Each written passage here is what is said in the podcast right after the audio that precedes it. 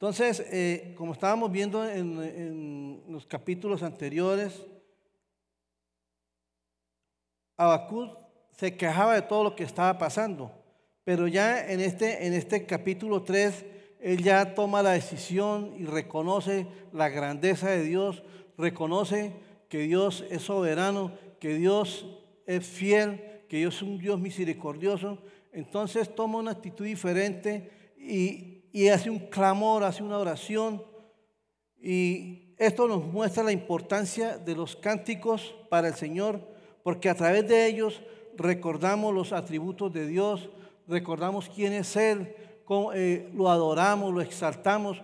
Por eso nosotros siempre que empezamos nuestros cultos, empezamos con alabanza y adorando al Señor.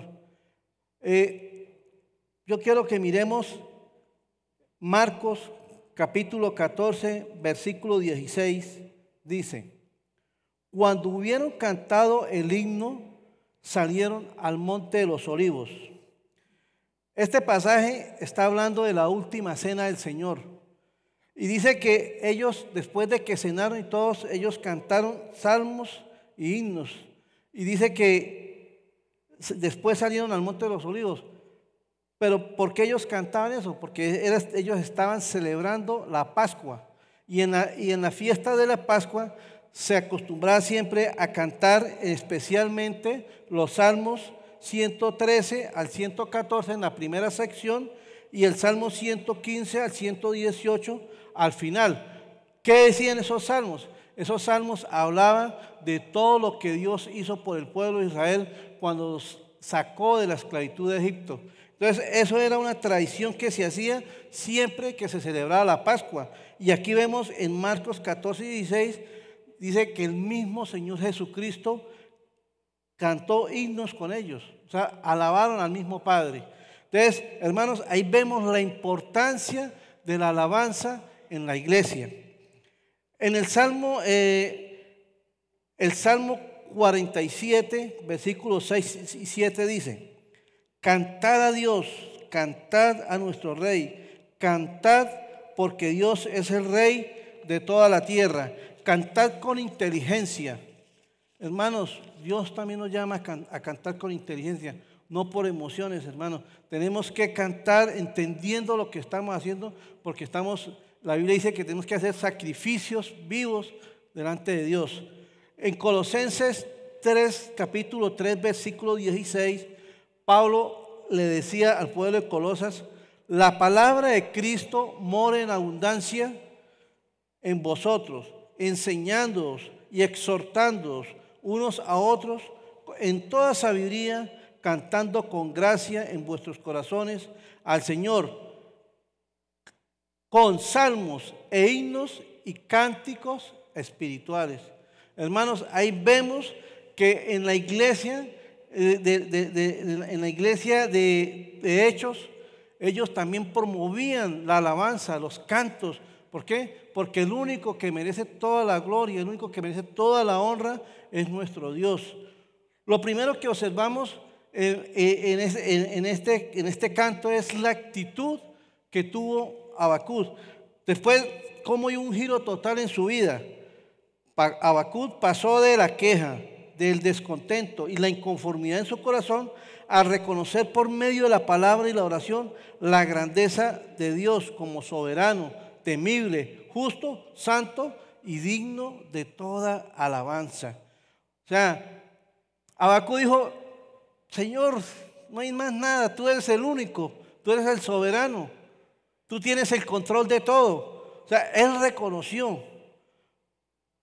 No sé cuántos de, nosotros hemos pasado por un momento difícil donde nos quejamos de nuestra situación, que las cosas no se dan, eh, e, incluso con lo que estamos viviendo ahorita con lo de la pandemia, que unos dicen que, es una, que es una enfermedad, otros dicen que es un, es un arma química, otros dicen una cantidad de cosas, otros dicen que la vacuna es buena, que la vacuna es mala, y realmente hay pánico, hay incertidumbre, hay preocupación, hermanos, pero nosotros no podemos estar en, esa actitud, nosotros tenemos que venir como la actitud que tomó Abacud, venir a los pies del Señor, clamar, orar, poner nuestra vida en las manos de Dios. Miremos en el, en el Salmo, en el Salmo 73, capítulo 73 del 21 al 26, el salmista Zafat decía, se llenó de amargura mi alma y en mi corazón sentía punzadas.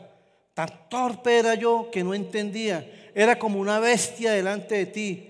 Con todo, yo siempre estuve contigo, me tomaste la mano derecha. Me has guiado según tu consejo y después me recibirás en gloria. Y mire lo que dijo este hombre. ¿A quién tengo yo en los cielos sino a ti? Y fuera de ti nada deseo en la tierra. Hermanos, ¿a quién tenemos nosotros? ¿Cuál es nuestra esperanza, hermanos? Es Dios. Dios es el único que nos saca adelante una situación de esta, hermanos. Si nosotros no tenemos nuestra confianza en Él, ¿en quién más? Por eso Él dijo, dice, ¿a quién tengo yo en los cielos sino a ti? Y fuera de ti nada deseo. Hermanos, nuestra confianza no puede estar en las circunstancias, en las personas, en las cosas que nos rodean. Nuestra confianza tiene que estar puesta en Dios, hermanos. Él es el único que nos sostiene, el único que nos levanta. Y dice en el versículo 26, mi carne y mi corazón desfallecen, mas la roca en mi corazón y mi porción es Dios para siempre. Oh, aleluya, hermanos, qué bendición este salmo. Cómo este hombre en medio de su amargura y reconoce que, que fuera de él no hay nada, hermanos. Esa tiene que ser nuestra actitud.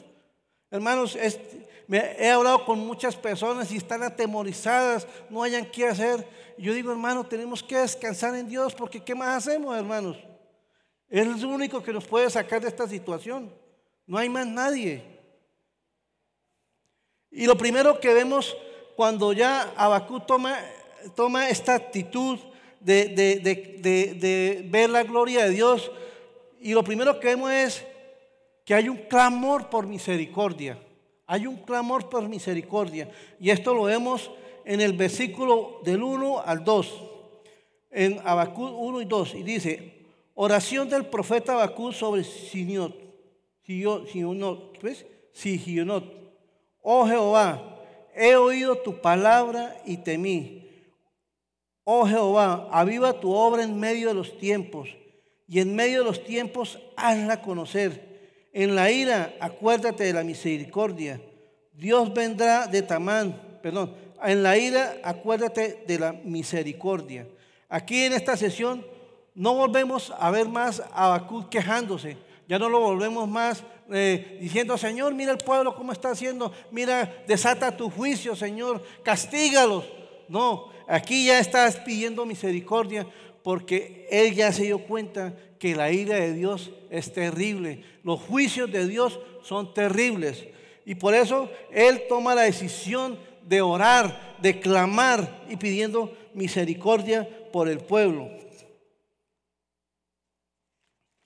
Hermanos, Habacuc después de escuchar los cinco ayes que Dios traería juicio sobre los caldeos, ahora teme y clama por misericordia. En Lamentaciones capítulo 3, versículos 22 y 23 dice, por la misericordia de Dios, por la misericordia de Jehová, no hemos sido consumidos, porque nunca decayeron sus misericordias. Hermanos,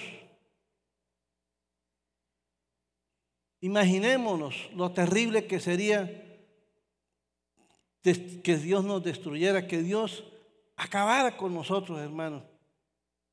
Pero Él dice, por la misericordia de Jehová no hemos sido consumidos, porque nunca, nunca, hermanos, nunca decayeron sus misericordias. Hermano, ¿qué hace usted cuando ve tanta maldad en el mundo? ¿Se queja por la situación o clamas a Dios por misericordia? ¿Cuál es su posición? Hermanos, tenemos que clamar a Dios por misericordia. Tenemos que clamar a Dios que tenga misericordia esta nación, de este país, de nuestros gobernantes, hermanos. Sabemos que esto es un, eh, hay mucha corrupción, mucha maldad. Pero hermanos, nuestra función como creyentes, en vez de quejarnos, en vez de lamentarnos, es clamar por misericordia. Mire, quiero que miremos Éxodo capítulo 32. Éxodo capítulo 32, versículo 10 y 11. Y dice, ahora pues, déjame que se encienda mi ira en ellos y los consuma, y de ti haré una nación grande. Entonces Moisés oró en presencia de Jehová su Dios y dijo, oh Jehová, ¿por qué se encenderá tu furor contra tu pueblo que tú sacaste de la tierra de Egipto con gran poder y con mano fuerte?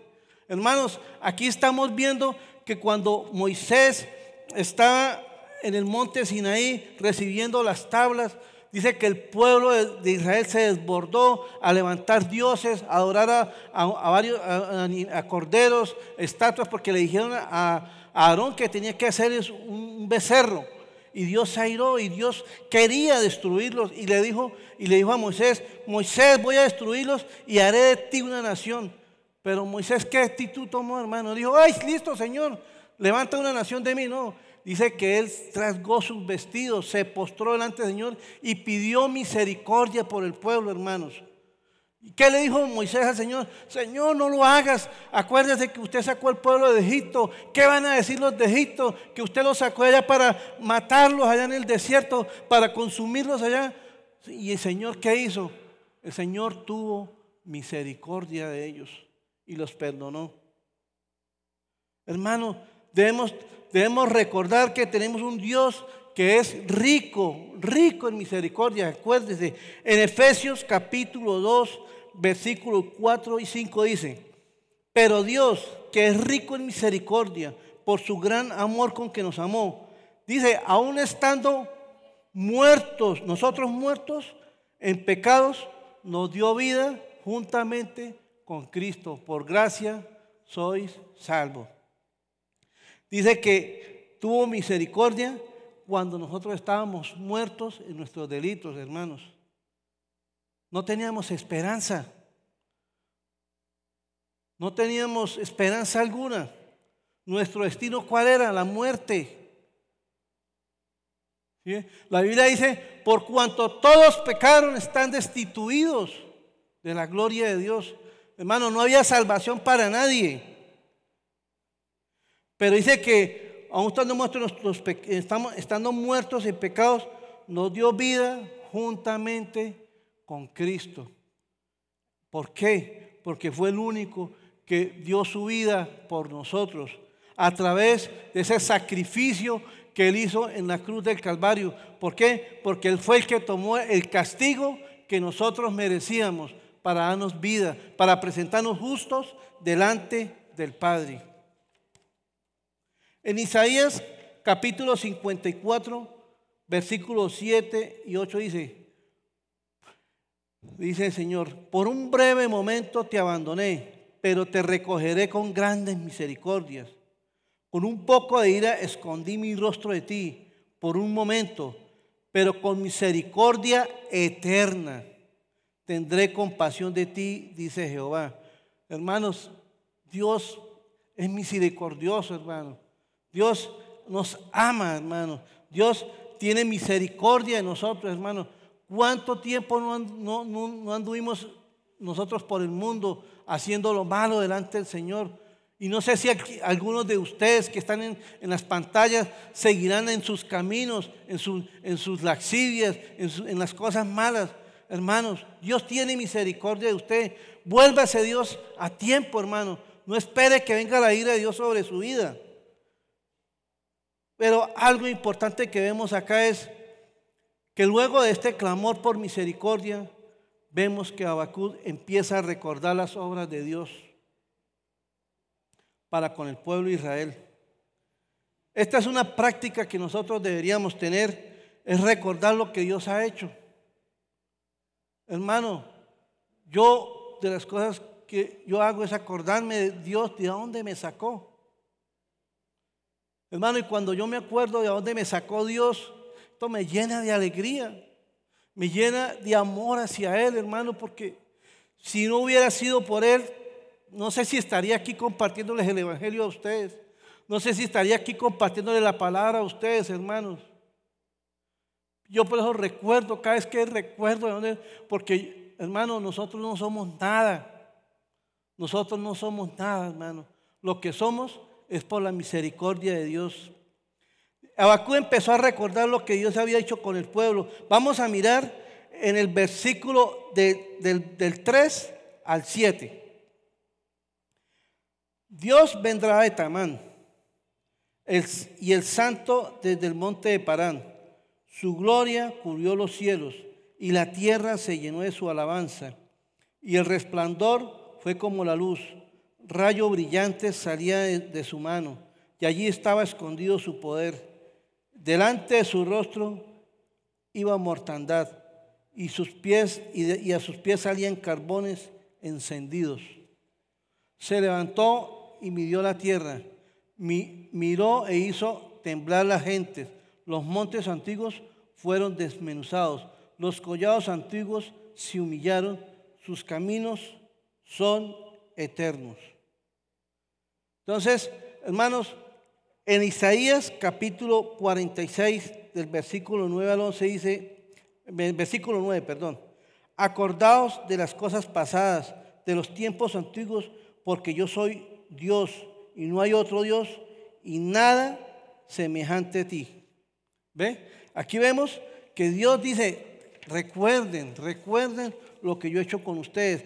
Eso pasaba con el pueblo de Israel. Después de que el Señor sacó al pueblo de Israel de Egipto, les dijo a ellos, tienen que contarle a todas de generación en generación para que recuerden lo que yo hice por ustedes. Y hermano, y esa es de las cosas que nosotros tenemos que recordar, porque Dios es grande, porque Dios es misericordioso.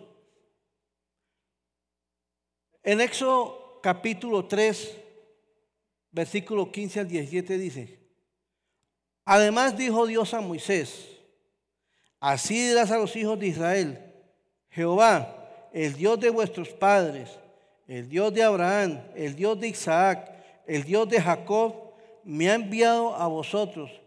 Este es mi nombre para siempre. Con él se me recordará por todos los siglos.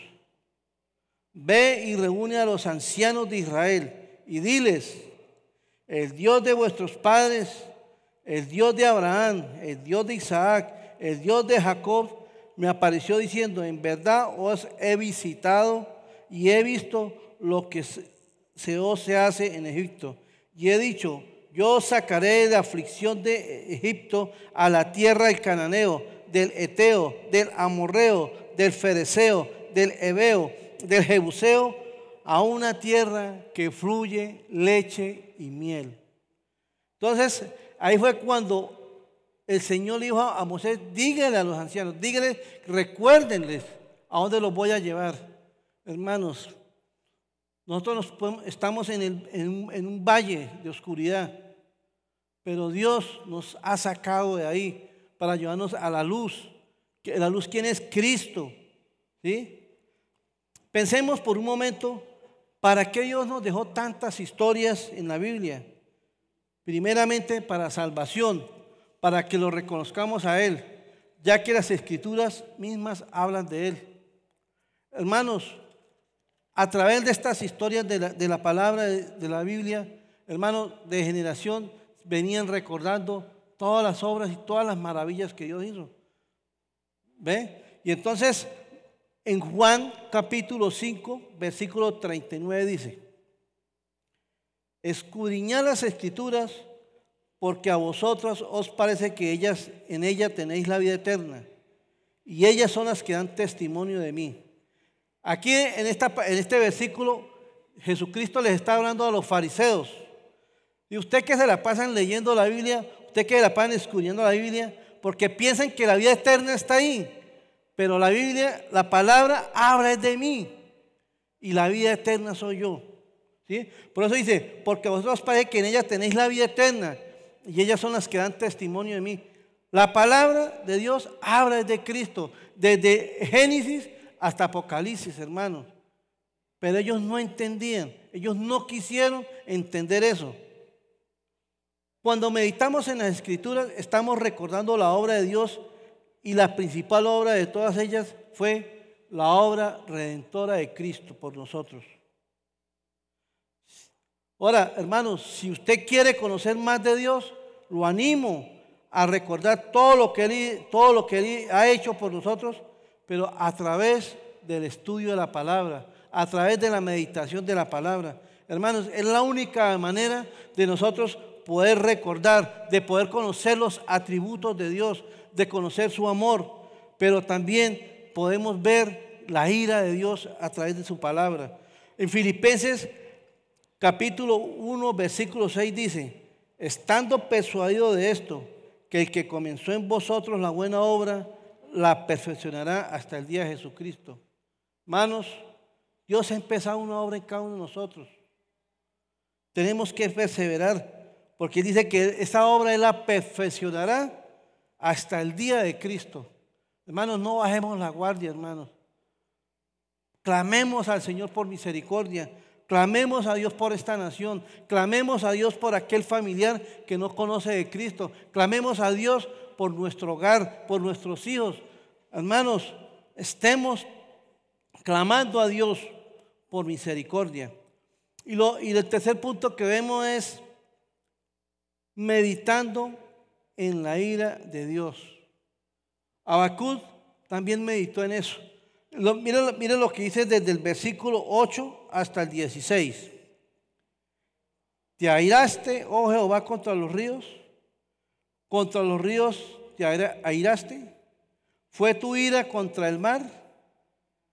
Cuando montaste en tus caballos, en tus carros de victoria, se descubrió enteramente tu arco, los juramentos a las tribus fueron palabra segura hendiste la tierra con ríos, te vieron y, te vieron y tuvieron temor los montes. Pasó la inundación de las aguas, el abismo dio su, dio su voz, a lo alto alzó sus manos. El sol y la luna se pararon en su lugar. A la luz de tus saetas anduvieron y el resplandor de tu fulgente lanza.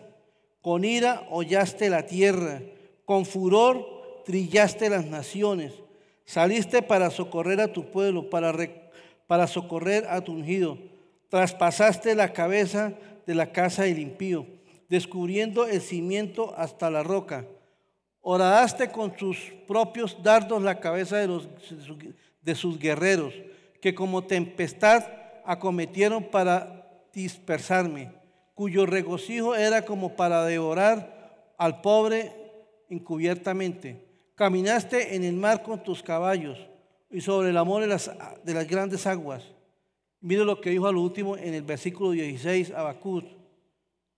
Oí y se estremecieron mis entrañas a la voz, temblaron mis labios, pudrición entró en mis huesos y dentro de mí, y dentro de mí, dentro de mí me estremecí.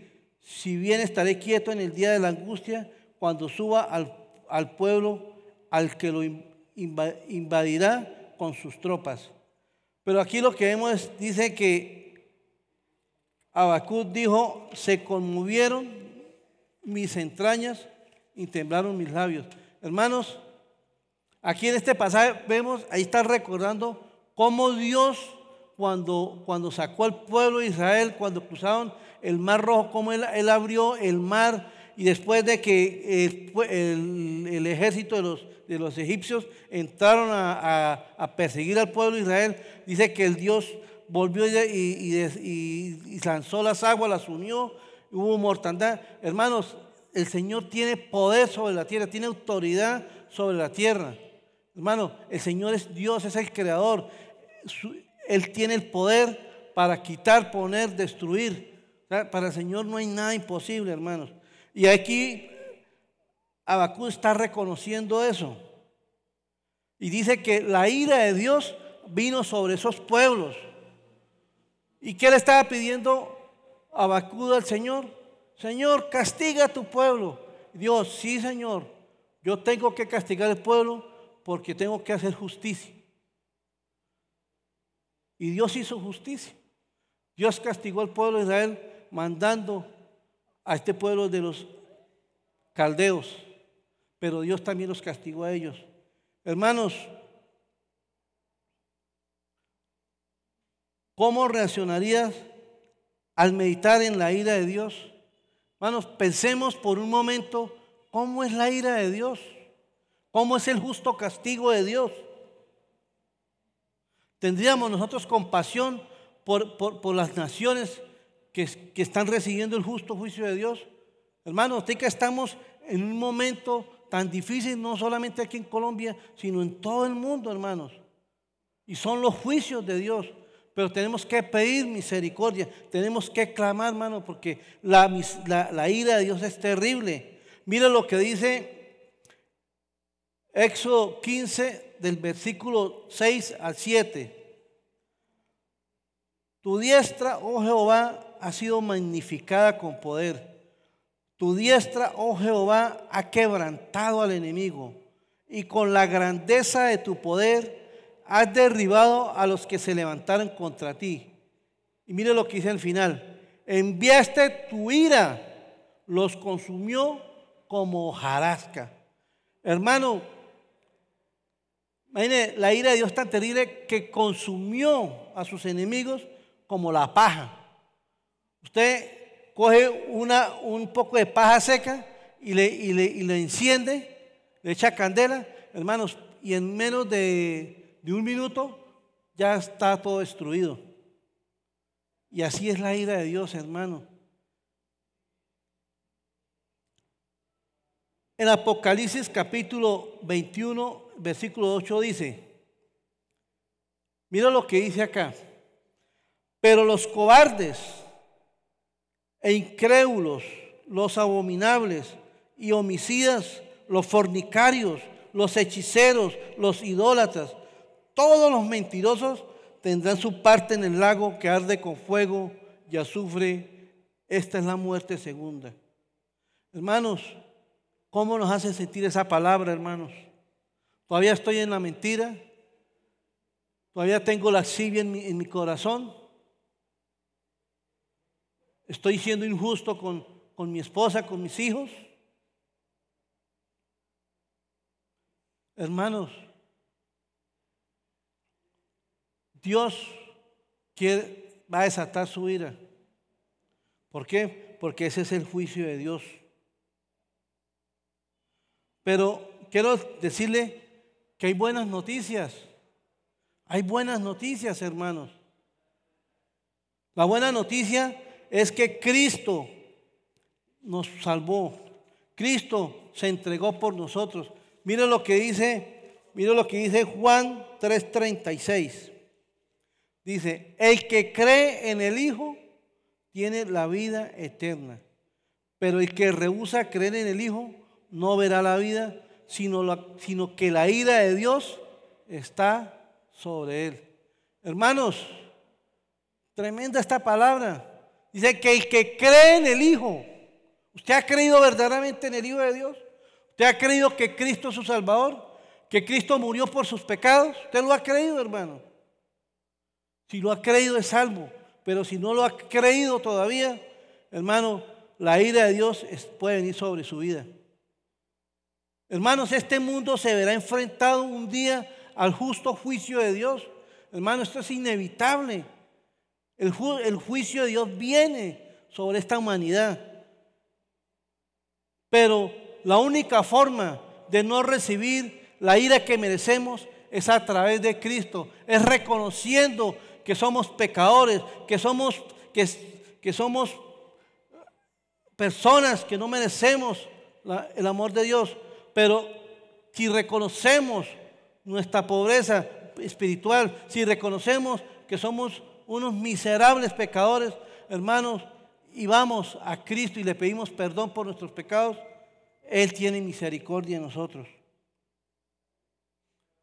Dice la Biblia en Hebreos 9:27, y de la manera que está establecido para los hombres,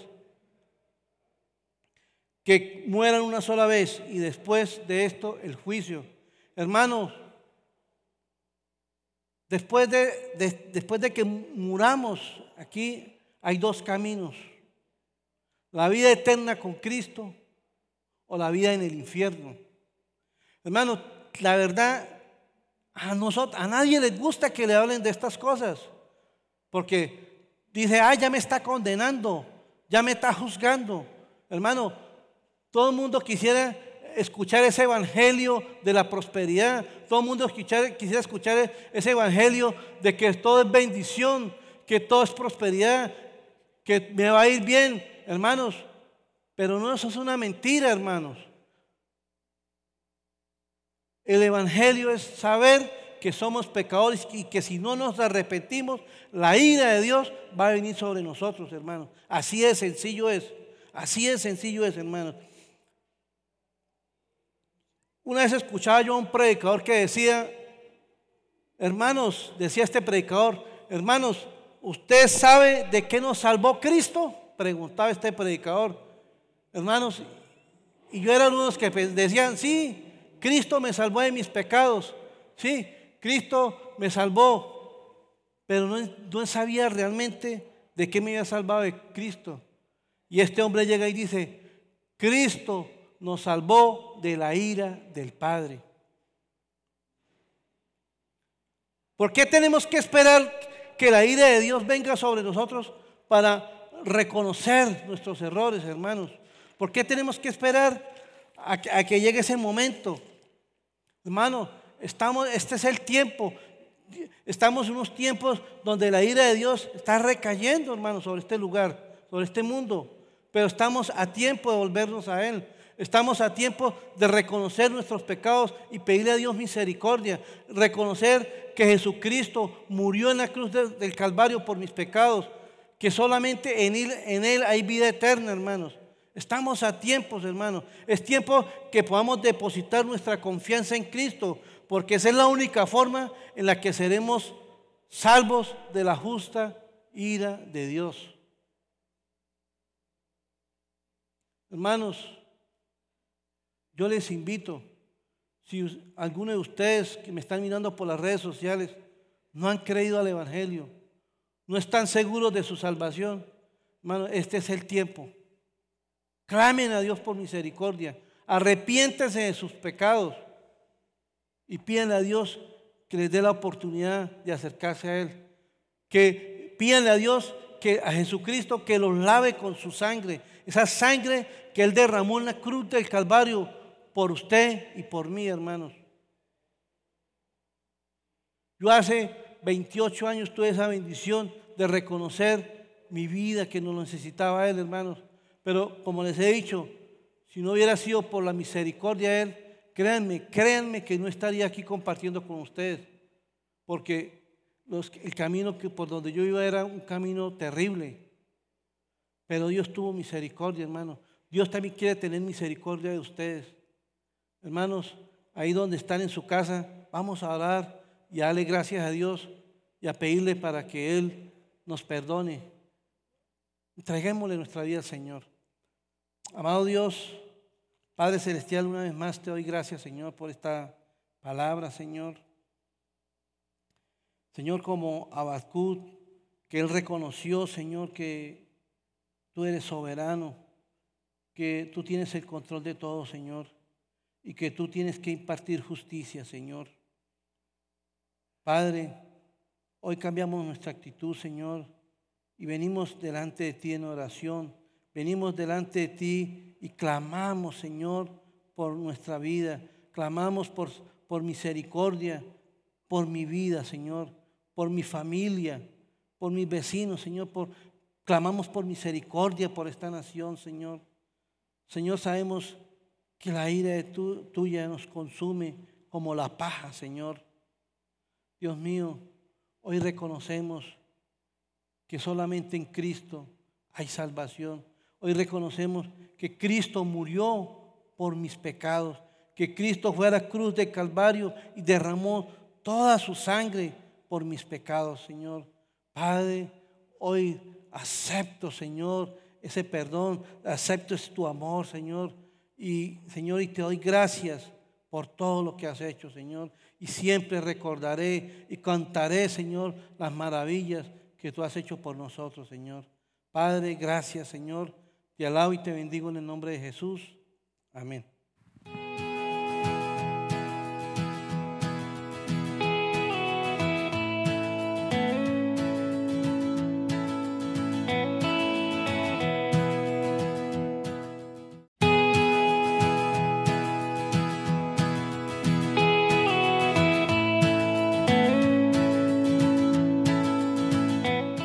Bueno, hermanos, como venimos en la serie del libro de Habacuc, eh, perdón, para los que de pronto nos ven por primera vez o, no saben, eh, estamos estudiando el libro de Habacuc y para resumirles un poquito, Habacuc está como cuestionando o preguntándole a Dios sobre la maldad que había en el pueblo de Israel, y también le cuestionó porque el Señor le dijo que iba a mandar a, Babilonia, una población, un pueblo peor que como estaba Israel en ese momento, era sanguinario, eran crueles, aborrecedores de todo lo bueno, a traer juicio a Israel. Y el profeta le dijo, pero Señor, no entiendo, no entiendo Parece que la solución es peor que el mal, que la solución es peor que el problema.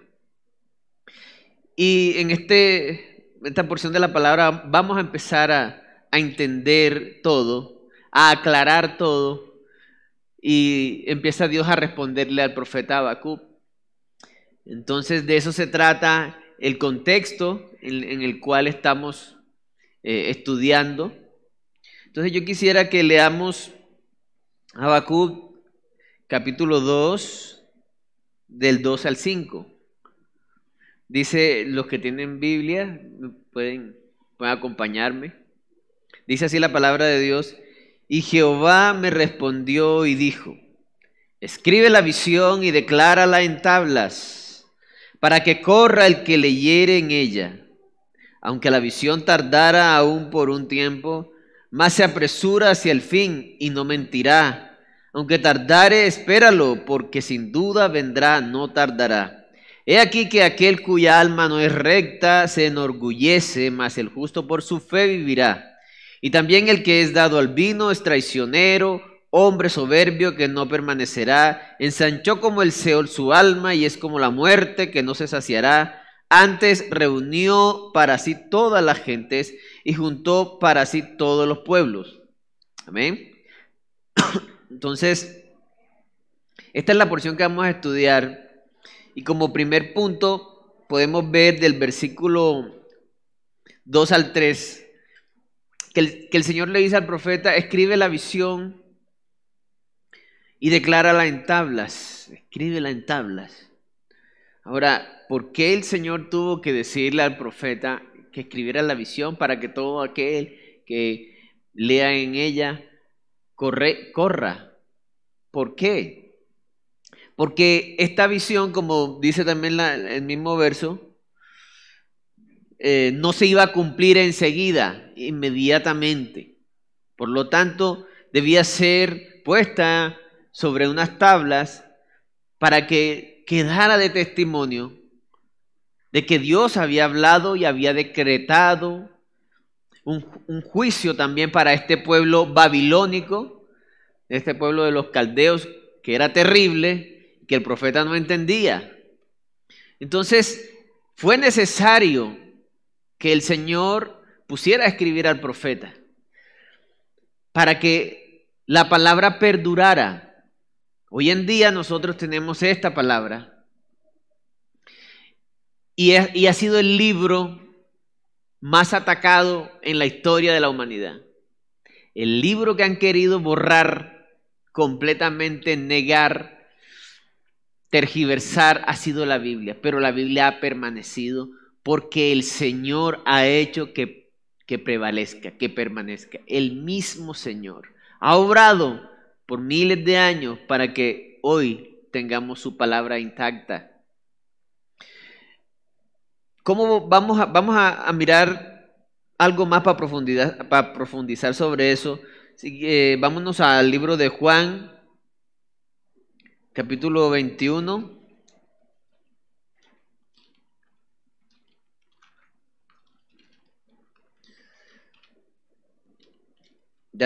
Son los últimos versículos de Juan, capítulo 21. A ver. Versos 24 y 25 dice, este es el discípulo que da testimonio de estas cosas y escribió estas cosas y sabemos que su testimonio es verdadero. Y hay también otras muchas cosas que hizo Jesús, las cuales si se escribieran una por una, pienso que ni aún en el mundo cabrían los libros que se habrían de escribir. Amén. Tenemos lo indispensable, pero las riquezas del Señor son insondables. O sea, nosotros podemos escribir del amor del Señor y yo creo que solamente del amor del Señor no nos alcanzaría el mundo.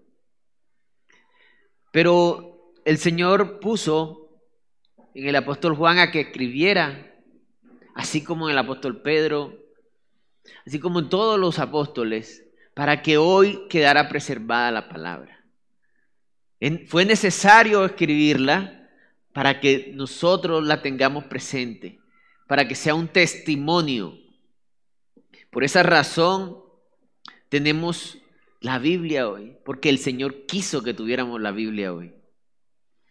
Ningún otro libro ha sido atacado más que la Biblia, se ha sometido a todo tipo de escrutinio posible de la arqueología. Arqueología es, lo, eh, estudia las culturas pasadas, los artefactos eh, en los diferentes puntos geográficos y siempre se ha encontrado que los pueblos que narran la Biblia existieron realmente, las costumbres existieron realmente. Y cada día que avanza la arqueología confirma más la palabra, confirma dónde estuvo Sodoma y Gomorra, confirma sobre el arca de Noé, confirma todo. A pesar de que quieren negarla. La ciencia, la filosofía y las computadoras, sin embargo, a pesar de todos estos ataques, la Biblia demuestra ser verdadera cada una de las veces los escépticos han estado equivocados y la Biblia ha demostrado ser cierta. Esto es un extracto del libro de mis primeros pasos que usamos nosotros acá en la iglesia para las personas que, que, conocen al Señor y quieren empezar a, a crecer en su palabra. Eh, yo me tomé una investigación, ya que aquí me hablaban de ciencia, sobre los científicos cristianos.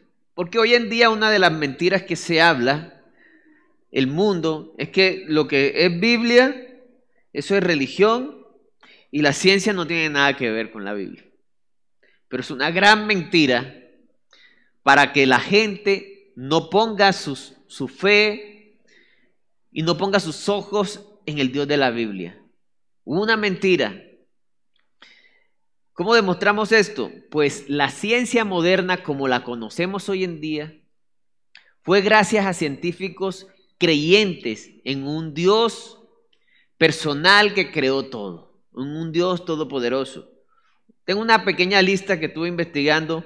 Isaac Newton, padre de la física, James Hall, me, perdonarán la pronunciación porque yo de inglés no sé mucho. Eh, James Hall es, fue un físico eh, que descubrió mucho sobre la energía, la energía como la medimos hoy, el motor eléctrico es gracias a él. Max Planck, John Dalton, el padre de la química moderna, Benjamin Barton, Galileo Galilei, Luis Agassiz, Johann Kepler, William Ramsay, Francis Bacon, Blaise Pascal, Luis Pasteur, el padre de la microbiología. Hoy los microbios y todo eso que se, se, investiga, por ejemplo las vacunas, es gracias a este hombre, creyente. La lista es larga. Eh, Euler, Faraday, Parkinson, Maxwell, Gregor Mendel, el padre de la genética, ¿sí? de todo lo que viene del ADN y todo eso. Stokes, Kelvin, eh, Thomson, Bohr, etc. O sea, la ciencia moderna realmente fue, que tenemos hoy vino de científicos creyentes en la Biblia. Ellos decían, hay un Dios creador, diseñador, que hizo unas leyes naturales. Queremos entender a Dios por medio de esta creación. Queremos entender su obra. Esa era la motivación de ellos. Pero el mundo hoy te dice que no es así. Pero realmente es así. La palabra de Dios y la ciencia nunca se contradicen, ni la arqueología, ni nada, porque la palabra de Dios es la verdad. Desde, Génesis 1.1, la palabra de Dios está hablando de ciencia. Así que Dios se encarga de preservar su palabra. En el siglo XVIII, el ateo filósofo francés Voltaire predijo que en 100 años la Biblia y el cristianismo serían barridos de la existencia y pasarían a la historia. Sin embargo, 50 años después de su muerte, en 1778, la Sociedad Bíblica de Ginebra compró la casa de este eh, eh, filósofo ateo y su imprenta y comenzaron a usarla para editorial bíblica, para imprimir Biblias. Entonces, una vez más, la Biblia prevalece. Así como en el libro de Habacuc, el Señor se encarga de que no, la gente no tenga excusa, aquí está la verdad. ¿Sí? Solo hay que leer en ella, buscarla, entenderla. Eh, como este, ese fue el primer punto, no les dije cómo se llamaba el primer punto, Dios se asegura que su palabra sea clara y perdure. Habacuc 2, del 2 al 3. Este no puede ser un texto interpretado por una visión de una iglesia en específica, de que esta es la visión ahora de todos los tiempos, entonces escribe la visión y declara en tablas. Así no. Está hablando de la palabra de Dios y una profecía específica. El principio es que Dios preserva su palabra. Dios se encarga de que su palabra esté siempre. Segundo punto, confiar o no confiar hace la diferencia. Así le puse el punto. Confiar o no confiar hace la diferencia. Habacuc 2, el 4 y el 5. Ahí seguidito dice, he aquí que aquel cuya alma no es recta se enorgullece, mas el justo por su fe vivirá. Y también el que es dado al vino es traicionero, hombre soberbio que no permanecerá, ensanchó como el Seol su alma y es como la muerte, que no se saciará, antes reunió para sí todas las gentes y juntó para sí todos los pueblos. Es interesante que aquí comienza hablando de que el cuya alma no es recta se enorgullece. Y seguidamente habla en el 5, el que es dado al vino, podemos decir a los derroches y placeres, para generalizar. La persona que no reconoce al Señor es porque se ama a sí mismo, cree en sí mismo y, su, y cree que la verdad de Él es la que prevalece, hace lo que le da la gana por decirlo de, esa forma, o cree lo que quiere. No se abre a recibir la palabra. Su orgullo es su Dios. Su ego es su Dios. Y así vive el mundo. Si, oye, si, oímos, si escuchamos cómo, ¿qué enseña el mundo? Tú eres lo mejor que hay. Tú vas a poder eh, alcanzar todos tus sueños, lo que se te ocurra, porque eres lo mejor. El mundo predica eso. El mundo predica, tú eres, tú puedes. Y lastimosamente, ese tú crees, tú puedes, tú eres el mejor, tú eres, eres tremendo, también se ha colado en, la, en, en las iglesias. De manera que hay mucha gente que quiere conocer al Señor, que quiere seguir al Señor por méritos y no por gracia que están en una iglesia y entonces, no, yo llevo no sé cuántos años en la iglesia, yo merezco eh, un buen trabajo, merezco una esposa, merezco un carro, merezco un reconocimiento. Porque eso es lo que predica el mundo. Y es desde el principio, ¿qué le dijo Satanás a la mujer? No morirás. ¿Sabe Dios que cuando pruebes este, comas de este fruto, serás como Dios? Desde el principio es la misma mentira. No mires a Dios, sé tu propio Dios. Y a veces lo leemos, lo, hemos leído, pero no lo hemos entendido ni creído. Y sin esto no puede haber salvación. Y sin este principio de que es por gracia, de que es que la palabra me aclare a mí, no yo tratar de acomodar la palabra. Sin esto no podemos tener victoria en nuestra vida cristiana. Hemos podido haber nacido de nuevo por fe y por gracia, pero quizás estamos tratando de caminar por méritos y no por, por fe y entendimiento en la palabra. Confiar o no confiar hace la diferencia. Cuando creemos y entendemos que eh, en el Evangelio, dice, cuando creemos y entendemos el Evangelio, entonces somos salvos. La salvación comienza recibiendo y entendiendo. ¿Cómo así? Nosotros no tenemos una fe ciega. No es que tú naciste en un hogar cristiano o que tus amigos son cristianos, entonces tienes que ser cristiano. ¿Por qué? Porque sí. Es que a mí me enseñaron así. Eso enseña el mundo. El mundo enseña que uno se trague las cosas sin entendimiento. Porque los científicos lo dijeron. Porque los famosos lo dijeron. Porque el jefe del partido político que, se sigue lo dijo. Y ya. La palabra nos lleva a tener entendimiento. Nuestra fe no es una fe ciega. Tiene entendimiento. Vamos a mirar Mateo 13:23, la famosa parábola de, del sembrador. Dice Mateo 13:23, el Señor ya está explicando la parábola a los discípulos. Dice, mm, a ver.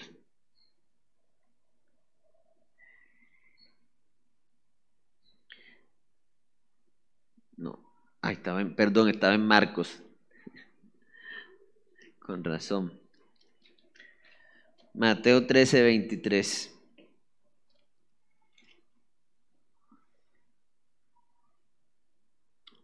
Dice así la palabra, mas el que fue sembrado en buena tierra, este es el que oye y, y entiende la palabra. Y ese que oye y entiende, ¿qué le pasa? Dice, da fruto. Y produce a ciento, a sesenta y a treinta por uno. El que ha creído en el Evangelio va a producir frutos, unos más que otros los que se disponen, los que se dejan eh, tratar por el Señor con más facilidad, producirán más frutos. Pero siempre van a producir, siempre va a haber un fruto. Entonces, aquí dice el Señor, más el que entiende, el que fue sembrado en buena tierra, este es el que oyéndola entiende.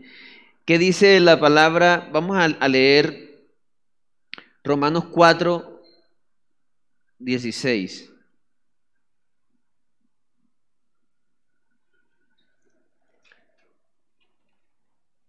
Romanos 4, 16 dice de la siguiente forma. Dice, por tanto es por fe para que sea por gracia, a fin de que la promesa sea firme para todos, para toda su descendencia, no solamente para los que, para la que es de la ley, sino también para la que es de la fe de Abraham, el cual es Padre de todos nosotros. Dice el verso, por tanto es por fe para que sea por gracia. Hermanos, la palabra nos aclara que no es por méritos. El Evangelio no comienza por méritos humanos y no sigue por méritos humanos y no termina por méritos humanos. El Evangelio es por fe y por gracia. Gracia es un, regalo inmerecido. Estábamos hablando de la Santa Cena y a mí me parece tan importante y tan eh, elocuente que el Señor haya elegido para, para hacer memoria de su sacrificio una cena, un pan y un vino. ¿Se han preguntado? ¿Usted qué merecimiento tiene cuando se come un pan y, un vino, y el vino? Usted solamente tiene que recibirlo. Recibirlo. Usted no hizo el pan, usted no pagó por el pan y tomarlo. Y también habla de, de que el Señor lo entregó todo. Sabe que el Señor no se quedó con nada. Él lo entregó todo. Entregó lo más valioso de sí por nosotros. Entregó inclusive su relación con su Padre Celestial, porque el Padre Celestial, a causa de los pecados de nosotros, que Él se puso encima, en un momento en la historia lo abandonó en la cruz, el Señor dijo, Señor, Señor, ¿por qué me has abandonado? Era tanto el pecado que tenía que Dios mismo le dio la espalda a Dios Padre, a Dios Padre, a Dios Hijo, en un momento, por nosotros, por nosotros. Porque el justo se hizo injusto por nosotros. El Señor lo hizo todo por nosotros.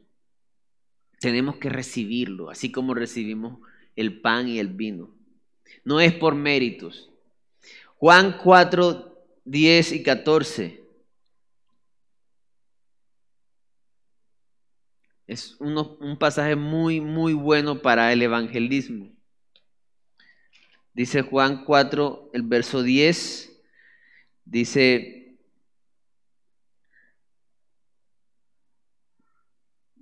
dice así, respondió Jesús y le dijo a la mujer samaritana, si conocieras, si conocieras si entendieras, si comprendieras el don de Dios y quién es el que te dice, dame de beber, tú le pedirías y él te daría agua viva. Vamos a dejarlo hasta ahí.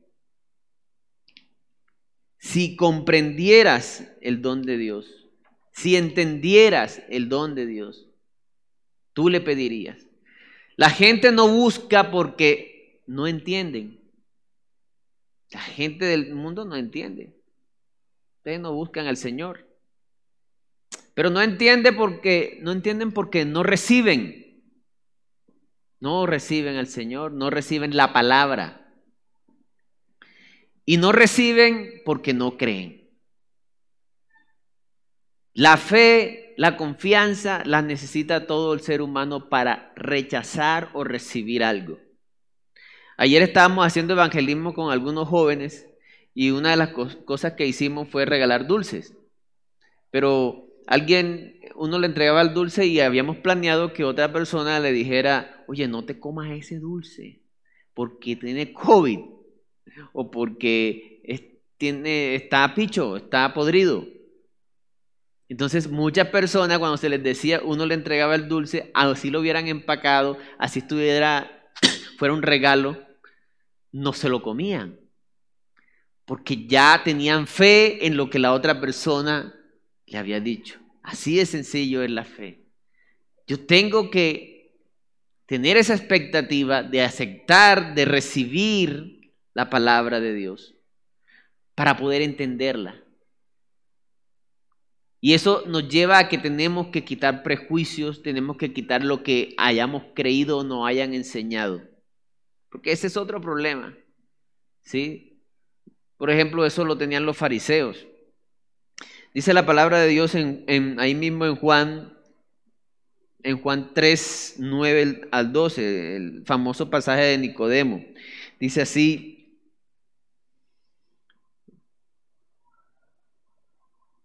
dice, respondió, respondió Nicodemo y le dijo, ¿cómo puede hacer, hacerse esto?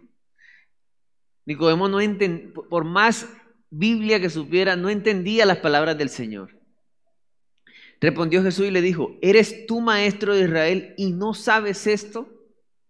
Entendimiento. Ahora vamos a ver por qué no lo entiende.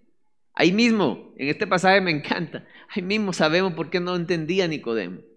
De cierto, de cierto te digo que lo que sabemos hablamos y lo que hemos visto testificamos y no recibís nuestro testimonio. Por eso no entendía. Porque no recibía el testimonio del Señor. Ellos no, ellos no lo consideraban el Hijo de Dios. Él entró a, hablar con el Señor de noche, sabemos que eres maestro. Pero ellos no, no creían. Si os he dicho cosas terrenales y no creéis, no creéis, no creéis. Entonces, ¿cómo puede entender si no ha recibido al Señor? ¿Cómo podemos entenderlo si no lo hemos recibido? ¿Cómo vamos a entender la palabra? si no lo hemos creído. No solo, hermanos, ahora, no solo necesitamos creer y entender para salvación, sino para toda la vida cristiana. ¿Saben que es triste que a veces en la práctica pensamos que es por mérito y no por gracia? Hemos leído mucho eso, pero es tanto lo que el mundo dice de lo contrario que a veces nos dejamos influenciar.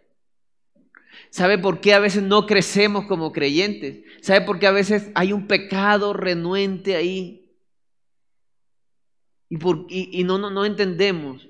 Yo le voy a decir por qué. Porque no hemos confiado completamente en la palabra de Dios. No hemos confiado completamente en la palabra de Dios. Cuando la palabra de Dios es mi roca, entonces yo no me afano por lo demás. Y a veces el Señor permite en numerosas ocasiones que nos quedemos sin nada de lo cual esperábamos. Un trabajo, dinero. Este año, por ejemplo, fue especial. Para mí fue una bendición porque uno tenía planes y, y ahí se ve quién es tu roca. Si son esos planes o es el Señor. El Señor a veces permite situaciones para que entendamos qué tanto estamos parados en la roca, en Él, qué tanto creemos en su palabra. Porque el mundo te dice, el mundo te dice que Dios te quiere retener algo bueno. Eso es lo que te dice el mundo. Eso es lo que le dijo Satanás a Eva en un principio. Pero Dios te dice, yo he venido para que tengan vida y para que la tengan en abundancia. Yo he venido para que sean libres. Yo he venido para que sean plenos, para que vivan una vida completa, como debe de, como debe de vivirse. La raíz de la palabra pecado es fallar, no dar en el blanco. Esa es la raíz de, la palabra en muchos de los textos en el hebreo. O sea que alguien en pecado es alguien que ha fracasado como ser humano.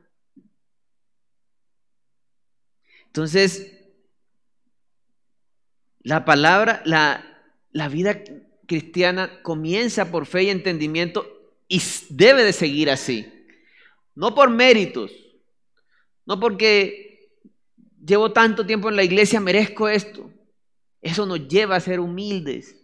Eso nos lleva a no, estar juzgando al otro, a no creernos más que el otro.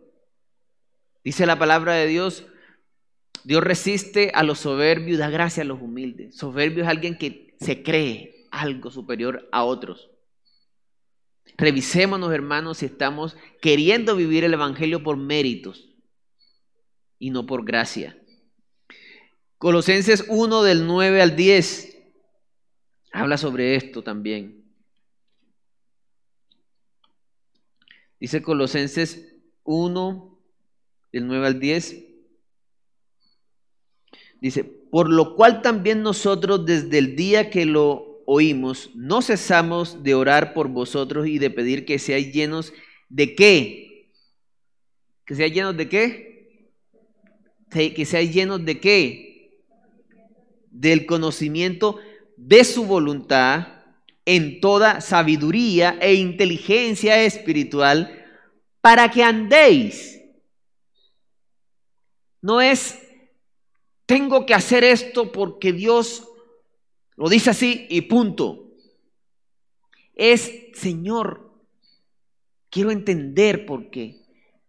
Porque dice la palabra de Dios que la voluntad de Dios es buena, agradable y perfecta. Pero a veces no lo creemos. Creemos que nos va a retener algo bueno para que andéis como es digno del Señor, agradándole en todo, llevando fruto en toda buena obra y creciendo en el conocimiento de Dios. Dice también la palabra, vamos a primera de Pedro.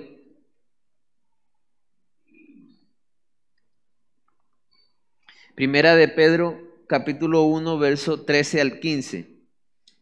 Dice así.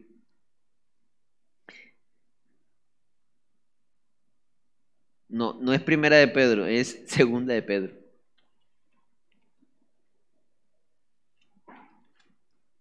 Perdón. Capítulo 1. No, no, no, no.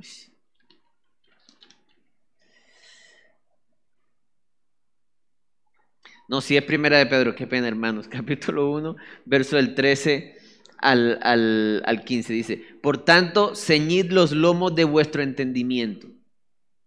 Miren lo que habla el Señor. Sed sobrios y esperad por completo en la gracia que se os traerá cuando Jesucristo sea manifestado como hijos obedientes. Miren lo que dice, no os conforméis a los deseos que antes teníais estando en vuestra ignorancia. Eh, la santidad tiene que ver con entender, con no conformarnos con lo que el mundo nos da, porque lo que el mundo nos da es espejismo. Es agua salada que no quita la sed. Pero Dios trae la verdadera agua que quita la sed, que llena. Entonces, hermanos, la vida cristiana comienza con fe y entendimiento, pero debe continuar en fe y entendimiento. Debe continuar en fe y entendimiento. Usted, si tiene, mire, el profeta Habacuc no entendía por qué y le preguntó al Señor. Y la palabra de Dios aclara el panorama. A veces tenemos cosas que no entendemos pero como no es políticamente correcto decirle al Señor, Señor, no entiendo, yo creo que tú eres malo porque quedé sin trabajo. Siento que tú eres malo. Claro, pero como sabemos de que la Biblia dice de que todo lo que Dios hace es bueno y que todo obra para bien, pero realmente en el corazón estamos creyendo otra cosa. ¿Qué quiere Dios? Que le confesemos, que nos pongamos a cuentas con Él, lo hizo el profeta Habacuc y el Señor le aclaró el panorama, le mostró las cosas como son. Entonces, es a través del entendimiento, hermanos. Porque si no es así, no es, con fe. Porque usted no va a poner su confianza en algo que no entiende. No lo va a hacer. Va a ser forzado y no va a ser una fe racional, no va a ser un culto racional, como dice Romanos 12, eh, vamos a buscar Romanos 12, 1.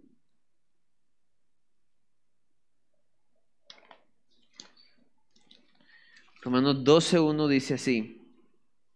Así que hermanos, dice, así que hermanos, os ruego por la misericordia de Dios que presentéis vuestros cuerpos en sacrificio vivo, santo, agradable a Dios, que es vuestro culto racional. Racional viene de lógico, consecuente a. Bueno, consecuente a qué? ¿A qué cosa, Juan Pablo? A sus misericordias, a que entendemos lo bueno que es Él, a que entendemos lo mucho que ha hecho Él por nosotros, a, a que entendemos que Cristo lo entregó todo por nosotros en la cruz. A cuando entendemos que a pesar de que teníamos una enfermedad llamada pecado, él vino a morir por nosotros. Él lo entregó todo. Antes de, ese, de, ese, de esos versículos en Romanos 11, 34, dice, porque ¿quién entendió la mente del Señor o quién fue su consejero o quién le dio, miren esto, o quién le dio a él primero para que le fuese recompensado? El amor no consiste en que nosotros podemos amar a Dios. El amor consiste en que Él ya nos amó primero a nosotros. Primero tenemos que recibir, así como recibimos ese pan y ese vino. Primero tenemos que recibir. Primero tenemos que dejarnos creer, confiar, entender, recibir. Y ese culto racional es producto de lo que ya entendimos que hizo el Señor por nosotros. Por eso se dice culto racional. Así que hermanos, ¿cómo estamos viviendo? ¿Creyendo que merecemos? Porque como ya hemos creído, entonces merecemos. ¿Cómo estamos viviendo? ¿Cómo, cómo sé yo que vivo por mérito? Porque cuando veo a un hermano que hace algo, yo me siento superior a él y le digo, está mal, tú, yo estoy bien. Ahí está, viviendo una persona por méritos. No sabe que estamos bajo la misma debilidad y que el que produce fruto es el Señor. El último punto es lo que pasa cuando no tenemos a Dios, que es lo que le pasaba a, que es lo que describe el profeta Habacuc, Habacuc 2.5. Dice, y también el que es dado al vino es traicionero. Noten esas características. Traicionero, hombre soberbio, que no permanecerá, ensanchó como el Seol su alma y es como la muerte que no se saciará. El que confía en sí mismo, el que rechaza al Señor, el que no recibe su palabra, el que no entiende su palabra, se entrega a las cosas de este mundo. no hay otro camino. Deseos de la carne, deseos de los ojos y vanagloria de la vida. Su Dios es el vientre. Su Dios es el placer. Ese es su Dios. Pero no sacia. Eso lo vemos a diario. Gente con plata y se suicida gente con todos los placeres y entran en relaciones este, contra natura, hombres con hombres, mujeres con mujeres, con animales, porque no hay saciedad, porque el mundo es un espejismo, porque el mundo trae muerte, pero el enemigo quiere que tú creas lo, lo contrario. Entonces, cuando no confiamos en el Señor, eso es lo que pasa. Cuando como creyentes, a pesar de haber creído en el Señor, queremos caminar por méritos, por merecimientos, por obras, poniendo la confianza en las obras, entonces no vamos a crecer. Vamos a producir poquito fruto.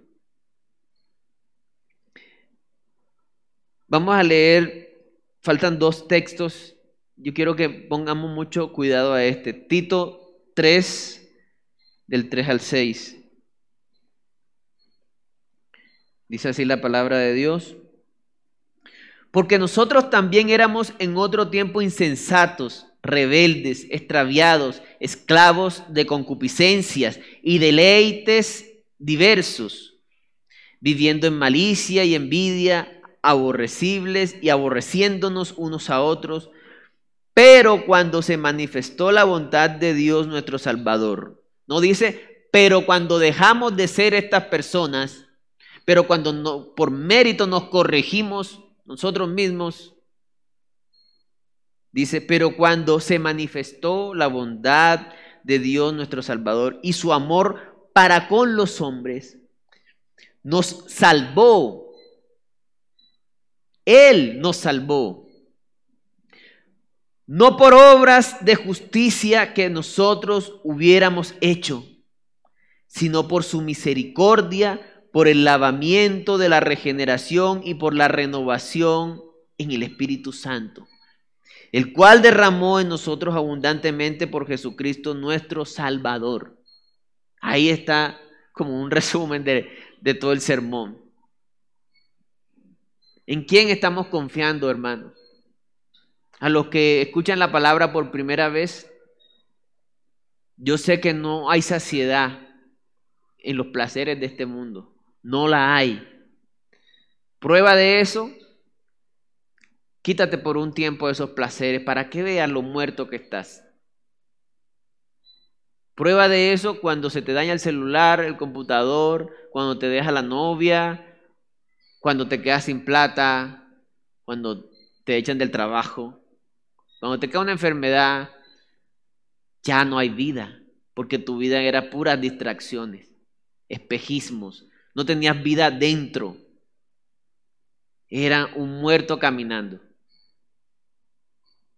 El no tener a Dios conduce solo a espejismos y vanidades. Es estar muertos en vida. Pero el mundo no dice eso, ¿cierto? El mundo dice lo contrario. Pero la palabra de Dios aclara el panorama. Fe y confianza. Fe es confianza y la fe te trae el entendimiento. Dice la palabra de Dios en primera de Pedro 5, si no estoy mal, pero no lo vamos a leer. Dice, añadid a vuestra fe virtud y a la virtud conocimiento. Virtud es hacer, es la actitud o la predisposición de hacer algo bueno. El que ha creído en el Señor, el primer fruto que usted puede ver es que persevera, es que busca crecer, es que busca, está determinado a. Es un hábito que, de querer. Entonces, para terminar, Quisiera leer Juan 10 del 9 al 11.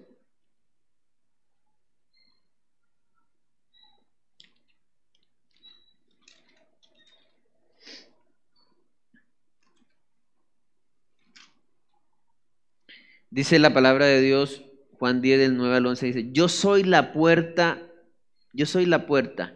El que por mí entrare será salvo y entrará y saldrá y hallará pastos.